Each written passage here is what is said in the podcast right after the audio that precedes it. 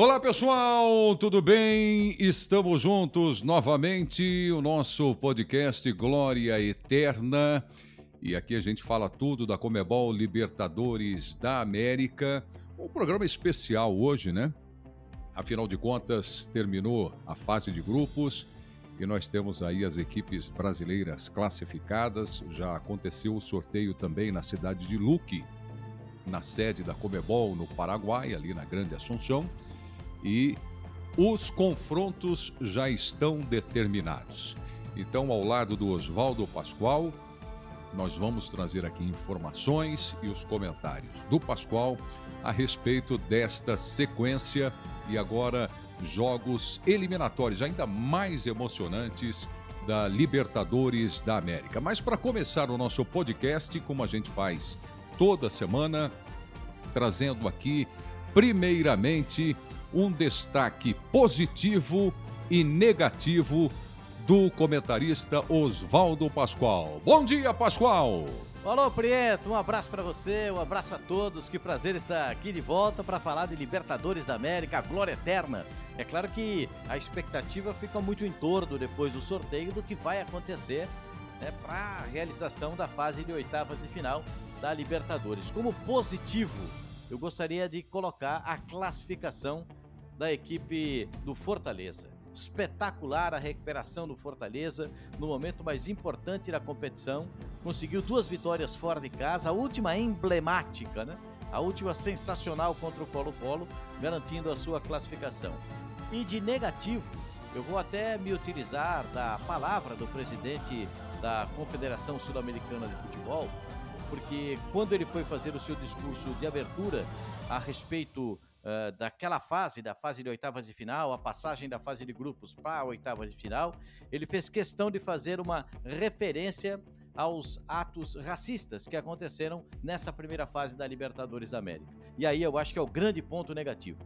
O grande ponto fora de propósito, a grande pisada na bola. Não dá mais para a gente conviver com esse tipo de coisa.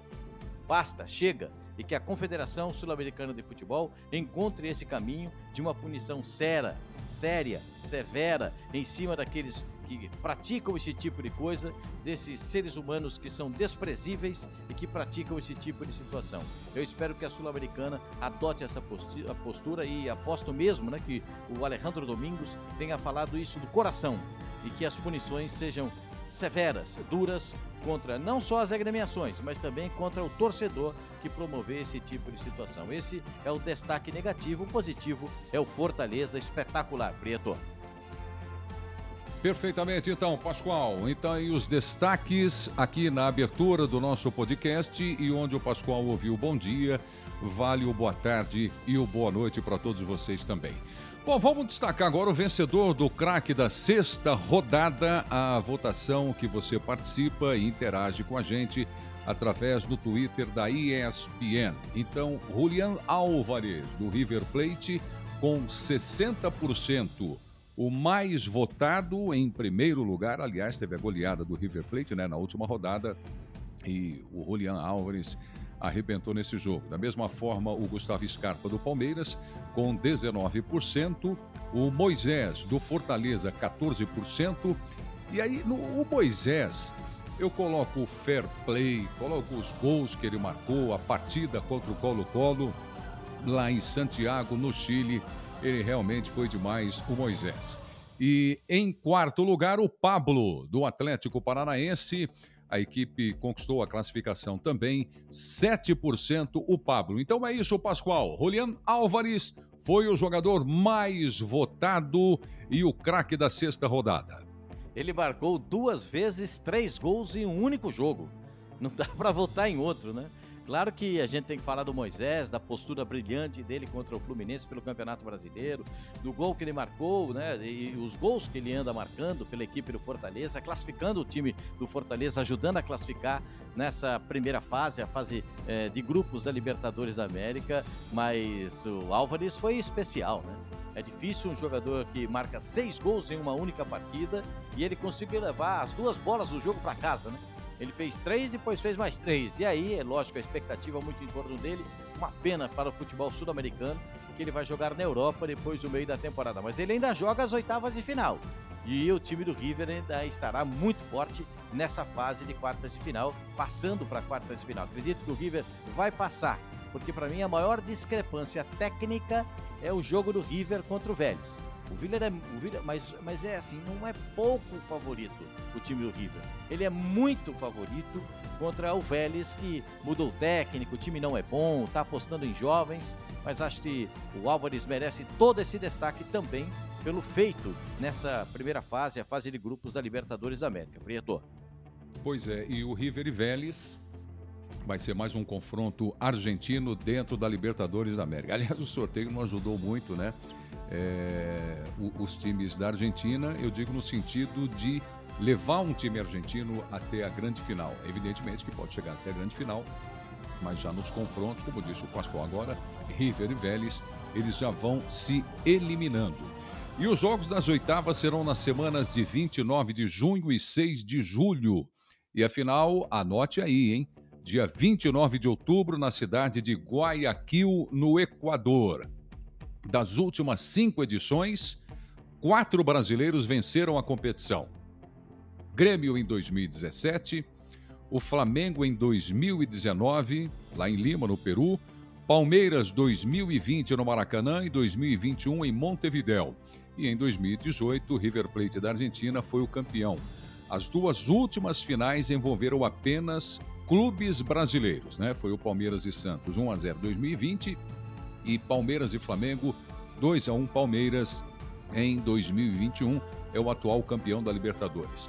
Ô Pascoal, qual brasileiro tem o um confronto mais fácil e qual tem o confronto mais difícil nessas eliminatórias agora? Há um julgamento de que o Palmeiras teria um jogo mais simples para resolver nessa fase de oitavas de final da Libertadores da América. Mas eu acho que o Palmeiras tem time para ganhar é, qualquer tipo de competição, porque hoje, se você colocar falar, a final da Libertadores e amanhã, só tem um time preparado para essa final da Libertadores, é o Palmeiras.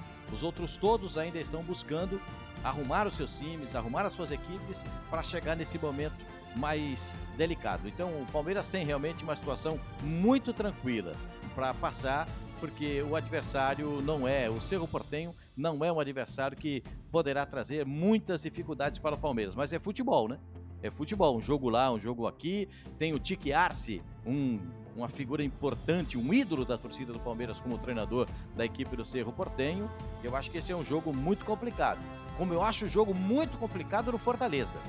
Nossa, são dois, esses dois times, Fortaleza e Estudiantes, são aqueles times que ninguém queria pegar né? Tirando o, o, do River, o Boca e tal, a situação toda, o Palmeiras, o Atlético Mineiro, o Flamengo, mas esses dois são times matreiros, times que sabem jogar Libertadores da América. Eu acho que esse é um jogo muito complicado, muito igual, muito parelho. Também o jogo do Corinthians com o Boca é muito parelho, mas eu tô acreditando que o Corinthians vai passar, Prieto.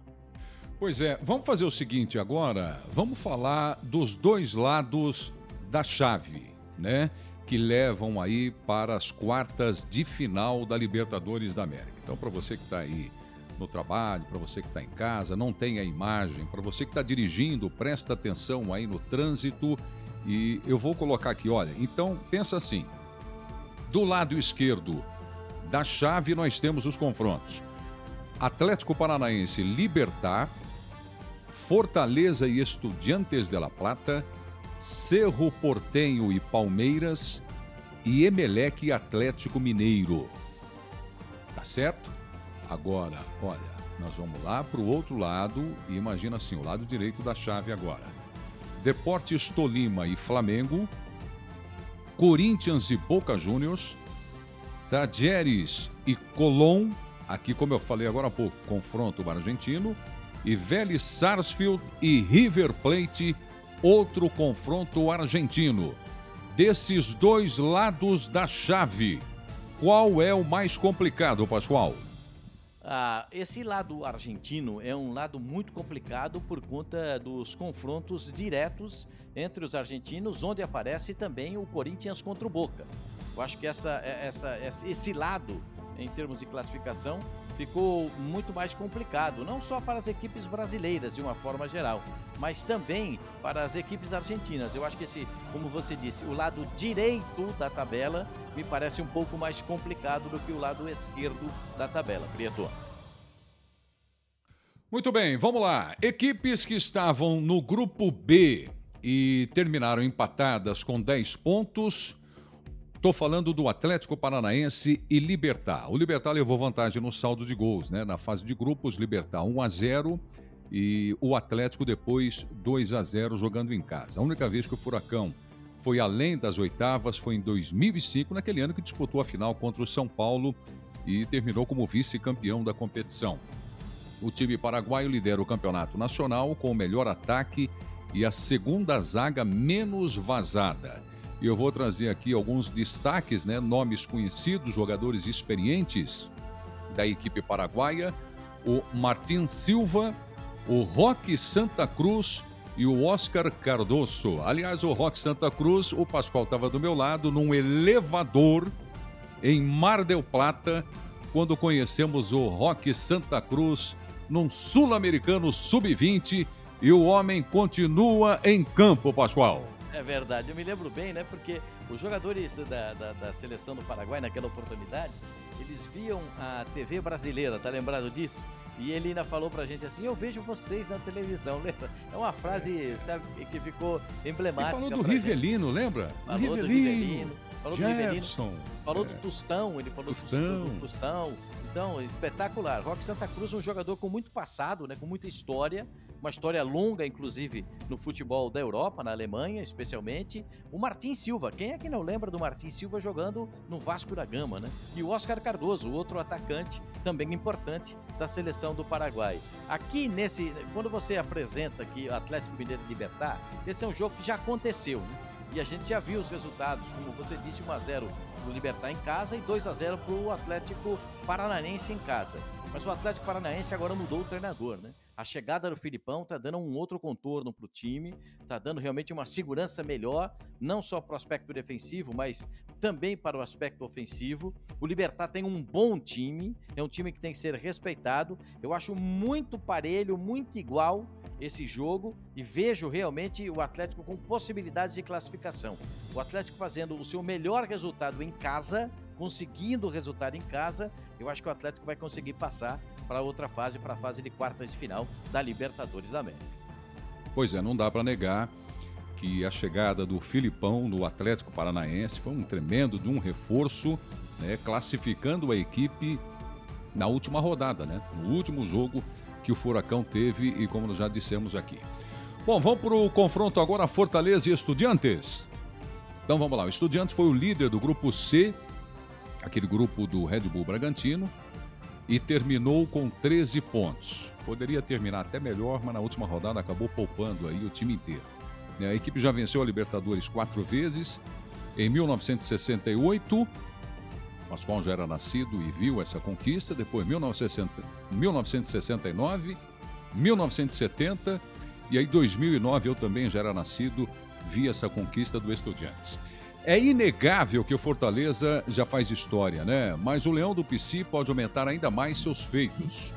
Falando de Nordeste, o Bahia é o responsável pelas melhores campanhas de equipes no torneio. Chegou às quartas de final em 1960 e 1989, um fato que pode, no mínimo, ser igualado pelo tricolor cearense. Agora, em contrapartida, os feitos heróicos no torneio continental Campeonato Brasileiro a coisa está complicada. Pascoal, Fortaleza segue sem vencer no Brasileirão. Até o momento conquistou apenas dois pontos. Mas eu gostaria, evidentemente, que você falasse do confronto da Libertadores da América, Pascoal. Esse é um jogo muito complicado. Lembra quando você me perguntou anteriormente que eu pensava hum. a respeito dos jogos mais difíceis para os brasileiros? É. Eu falei esse jogo do Fortaleza contra o Estudiantes. Porque, na verdade, o Estudiantes é um time que sabe jogar a Libertadores da América, né? A gente que vem acompanhando aqui todos os jogos da Libertadores, eu especialmente estive em alguns jogos do Estudiantes e trabalhei nessas partidas e vejo um time muito matreiro. É aquele time difícil de jogar, é um time que atrapalha o jogo do adversário, é um time que quando tem a bola tem velocidade para o contra-ataque. tem realmente uma situação. Fortaleza tem que melhorar alguns aspectos ainda. Né? Na Libertadores da América é, tem alguns aspectos fundamentais. Quando joga fora de casa, a velocidade me parece ser muito importante do time do Fortaleza, mas vai pegar um time complicado como Estudiantes. É, é, eu, eu, existem dois aspectos aqui nesse caso, Pedro. O aspecto afetivo, eu gostaria muito que o Fortaleza passasse chegasse às quartas de final da Libertadores da América, eu acho que seria um feito, um ganho, uma marca importante para o futebol nordestino, que a gente tem muito carinho, né? Mas eu vejo um adversário muito complicado. Se conseguir passar, o Fortaleza conseguir passar pelo Estudiantes, vai chegar gigantão, vai chegar forte na fase de quartas de final, Pedro. Pois é, então toda a nossa torcida para o Fortaleza. Vamos falar agora de Emelec e Atlético. O Galo, deslocamento é um problema, né, para o Galo agora. A chegada até Guayaquil envolve uma viagem de mais de 6 mil quilômetros. E não existe voo direto para Guayaquil, né? A previsão é de um deslocamento de 11 horas e meia, mas em contrapartida, lá onde joga o Emelec não tem altitude. Na edição atual do Campeonato Equatoriano, a equipe está em sexto lugar. A goleada por 7 a 0 contra o Petroleiro na última rodada da fase de grupos, é o grupo do Palmeiras, foi a maior da história do Emelec na Libertadores. Ismael Rescalvo é o comandante da equipe. O espanhol assumiu o time equatoriano em 2019. A última vez né, que o time chegou às oitavas, foi eliminado é, pelo Flamengo, que seria o campeão daquele ano. Então, quer dizer, já tem um certo tempo aí de trabalho com a equipe, né? O técnico Sebastião Rodrigues, que fez cinco gols na fase de grupos, e o camisa 10 equatoriano João Rojas são os destaques da equipe, Pascoal. Bom, esse time que você tratou agora, o Emelec, é, joga em Guayaquil. É a junção do rio Guaias com o mar. É um lugar muito quente, muito, mas é, muito aprazível. Inclusive, né, com uma temperatura muito semelhante ao Brasil, ao Pantanal Mato Grossense. Então não, não vejo muita dificuldade para o Atlético Mineiro nesse aspecto de realização do jogo. Aliás, vai jogar num estádio belíssimo, que foi reconstruído, o estádio que teve uma reforma grande, o campo do Emelec, os elétricos, porque é o time da companhia eletricitária lá do Equador. Vem realmente numa situação um pouco diferente para esse ano, já não é mais aquele time que jogou contra o Flamengo, já não tem toda aquela pegada, aquela força. O Palmeiras passou, inclusive, com muita tranquilidade por esse time do, do Emelec nas duas partidas e vai buscar realmente o Atlético Mineiro a sua classificação. Agora, a gente faz uma, um questionamento a respeito do Atlético Mineiro. Né? Qual é o Atlético que vai chegar nesse momento importante? É, é o Atlético que vacila em alguns instantes, é o Atlético que dá oportunidade para o adversário, porque não tem a pegada necessária no meio-campo, não tem marcação efetiva na saída de bola, como tinha no ano passado, e às vezes tem dificuldade com isso. Então a gente precisa entender muito bem essa partida. Claro que o Atlético é favorito, não vai pegar um time muito complicado, mas tem que ter muito cuidado. O Atlético é capaz de ter um voo fretado e sair diretamente de Belo Horizonte, tem aeroporto internacional, e chegar em Guayaquil, diminuindo todo esse horário de voo para chegar lá. Chega mais rapidinho, com muito mais tranquilidade para a realização dessa partida. O voo fretado está aí para isso, né, Preto? Claro, claro. E olha, contando com o sucesso dos brasileiros nesta fase, nesta, perdão, neste lado da chave, a gente pode ter aí um confronto entre Atlético e Palmeiras porque o Palmeiras, deste lado da chave, tem o Cerro Portenho, que é o atual campeão paraguaio e ocupa vice-liderança na competição do Paraguai a seis pontos do líder, que é o Libertar. Verdão vai reencontrar um dos principais nomes da sua primeira conquista em 1999, o Tique Arce. Lembra dele? É o técnico do Cerro, né? O Tique Arce, que era o lateral direito do Palmeiras. Outros nomes conhecidos do Cerro são o goleiro Jean, o volante Pires da Mota e o atacante Marcelo Moreno. O time paraguaio passou na segunda posição do grupo G com oito pontos. Então é o atual campeão da Libertadores da América, Palmeiras e Cerro Portenho, Pascoal, aqui no nosso podcast Glória Eterna, para você, por favor, falar agora a respeito deste confronto. É, o Tique Arce é, já foi técnico, inclusive, da seleção do Paraguai. Tem uma história maravilhosa no Palmeiras, uma história sensacional. Ele não era só um lateral, né? ele era um lateral que botava a bola na área com precisão. Para a chegada dos jogadores do Palmeiras. Evair então adorava o Tique Arce naqueles cruzamentos que vinham da linha de fundo e ele, o Evair sempre muito bem posicionado dentro da grande área. Agora, o Jean é aquele goleiro que teve problemas no São Paulo Futebol Clube é, e foi comprado pelo, pelo time paraguaio é, o Pires da Mota é aquele volante que passou pelo Flamengo sem muito brilho, mas às vezes convocado para a seleção do Paraguai.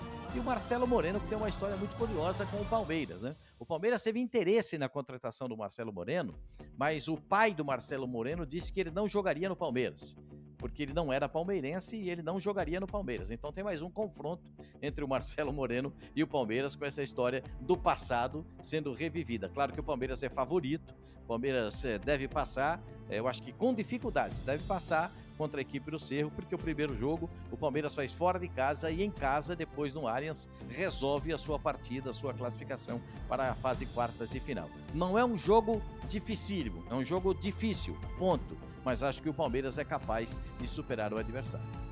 Bom, tô curioso para ouvir seu comentário agora, Pascoal, a respeito desse confronto aqui, ó. Tolima e Flamengo. Tolima, qual é a tradição do Tolima em Libertadores da América? Olha, vamos avançar aqui na conversa. Esse será o primeiro encontro entre as duas equipes. O Flamengo tem um bom retrospecto contra times colombianos na Libertadores, né? Foram 16 jogos, 10 vitórias, 3 empates e 3 derrotas.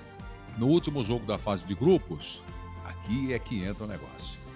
O Tolima quebrou a invencibilidade de 37 jogos do Galo em Belo Horizonte.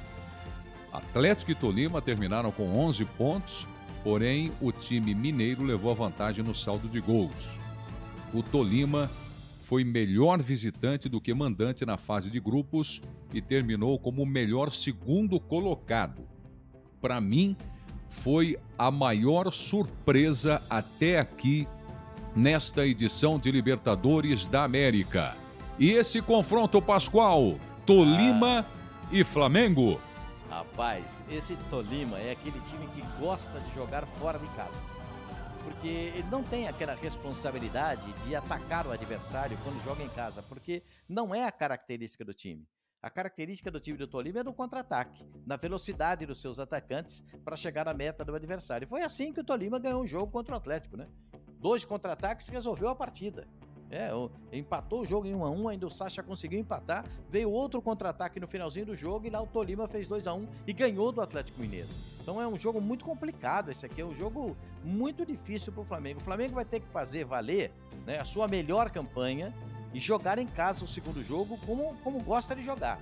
É porque se der moleza para o Tolima, se o Flamengo não buscar também um empatezinho, pelo menos fora de casa, poderá se complicar nessa partida aqui. E a gente sabe que o Flamengo está vivendo altos e baixos, até mesmo durante o jogo, né? Se você tomar como referência os últimos jogos do Flamengo, você vai ver que às vezes o Flamengo faz um bom primeiro tempo e um segundo tempo muito ruim, ou faz um bom segundo tempo, primeiro tempo ruim. Enfim, tem muita alternância dentro da partida e aí a gente não sabe como vai acontecer. Agora, se der moleza, aqui a zebra pode aparecer, hein, Pri?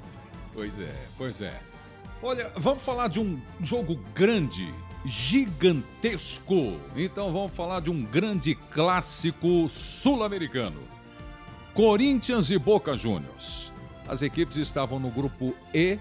O Boca terminou um ponto à frente do Timão. Na fase de grupos, Corinthians 2 a 0 no Boca e Boca 1, Corinthians também 1. Para ser mais claro aqui, o Corinthians venceu em casa e empatou na Bomboneira.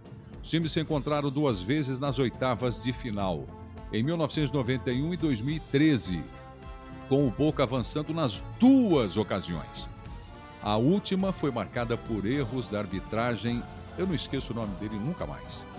Carlos Almarídia, no duelo que terminou em 1 a 1 no Pacaembu.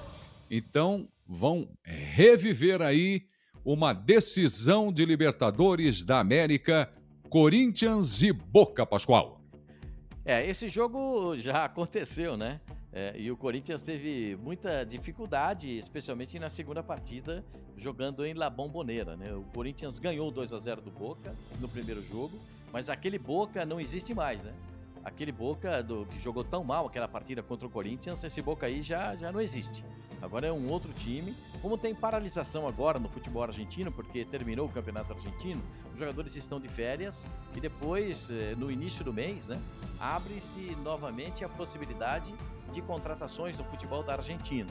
Então deve-se reforçar o time do Boca, não para a fase de oitavas e final. Mas imagino que para a fase de oita... quartas e final, sim. Nas oitavas, não. Porque aí depois as inscrições estarão abertas para as quartas de final com a janela internacional. Então o Boca deve se reforçar. O Corinthians, a gente sabe que o Corinthians vem de alguns momentos muito estranhos, mas cada momento estranho que vive o Corinthians não dá para acreditar. Tem vitória segurada e se complica ser empate, tem placar na mão e não consegue segurar, tem muitas dificuldades na manutenção de um bom futebol, tem dificuldades na transição do meio-campo para o ataque, às vezes a defesa não consegue suportar o adversário.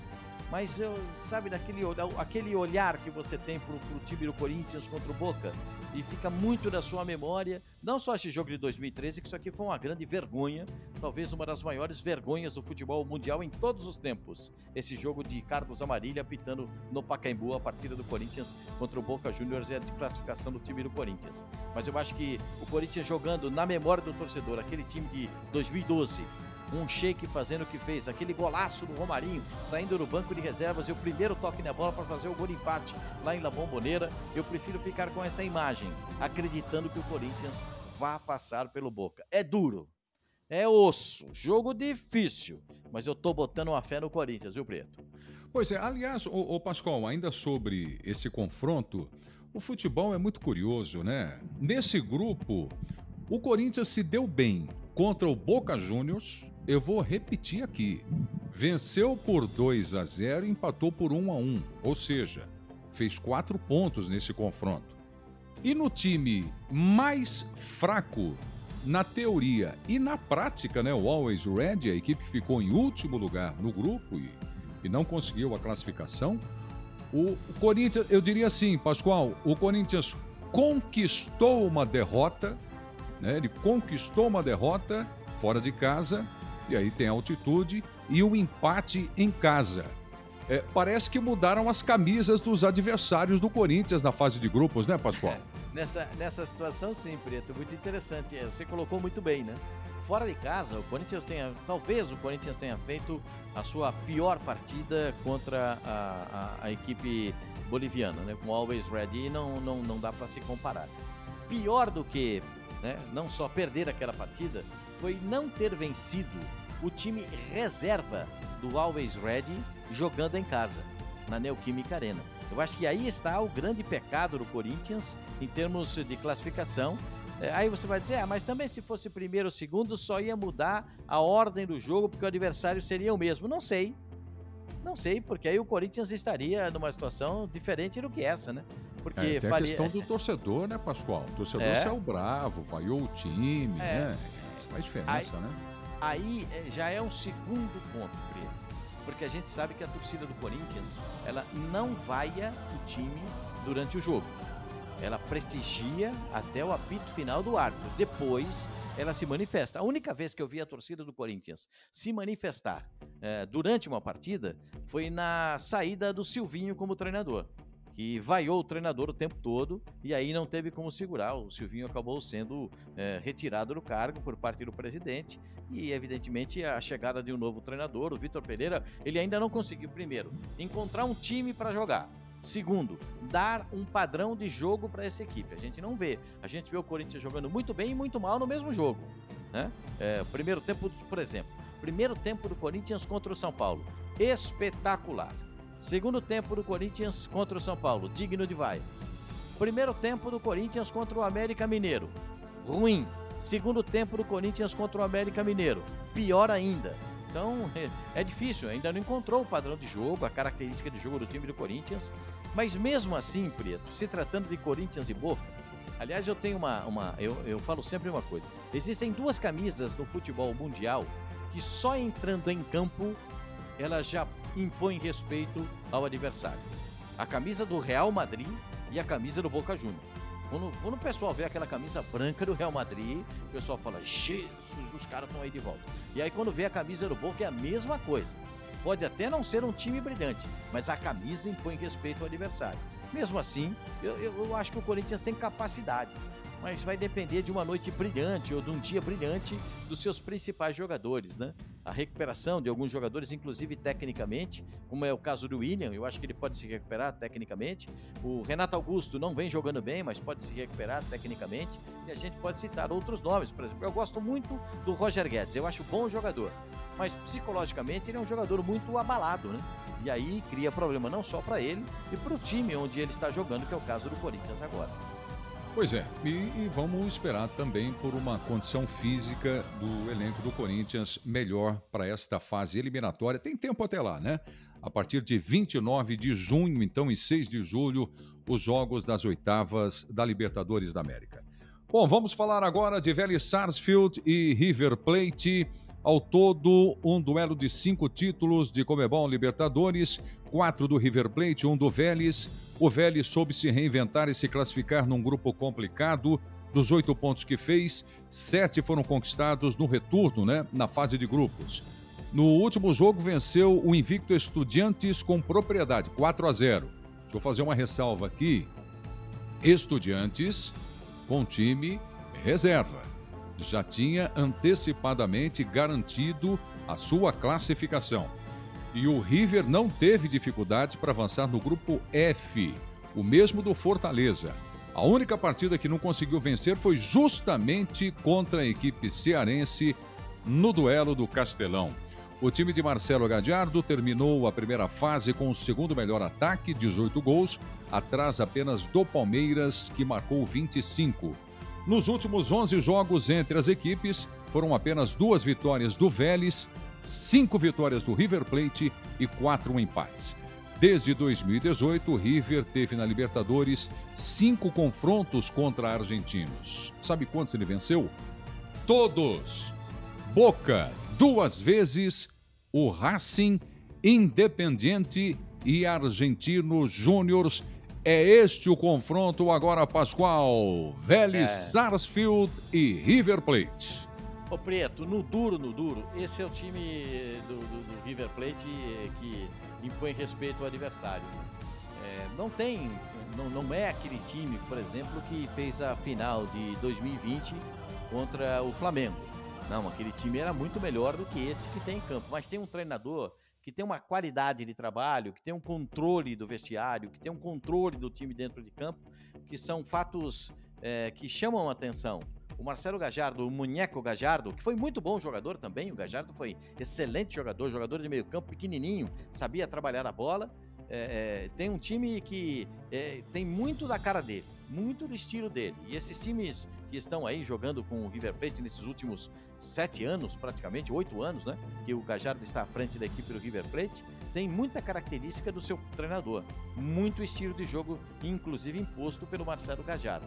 Agora, é a maior diferença técnica entre os adversários da Libertadores da América, na minha visão, nessa fase de oitavas de final. Porque o Vélez é muito, mas muito inferior ao River Plate. O Vélez é um time. Você falou, ah, o Vélez ganhou o último jogo do Estudiantes por 4 a 0. Perdão, o Estudiantes entrou com nove jogadores reservas. Né? Entre os reservas, ainda jogadores da base. Então, sabe, isso aqui ficou meio estranho, meio esquisito.